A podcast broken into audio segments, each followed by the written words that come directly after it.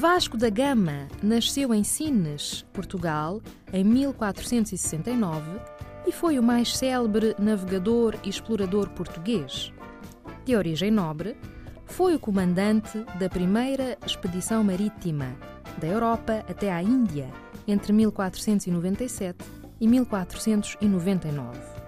Ocupou altos cargos, entre os quais o de vice-rei da Índia. Vasco da Gama foi também o primeiro explorador português a aportar no atual território de Moçambique em 1498. Faleceu em 1524.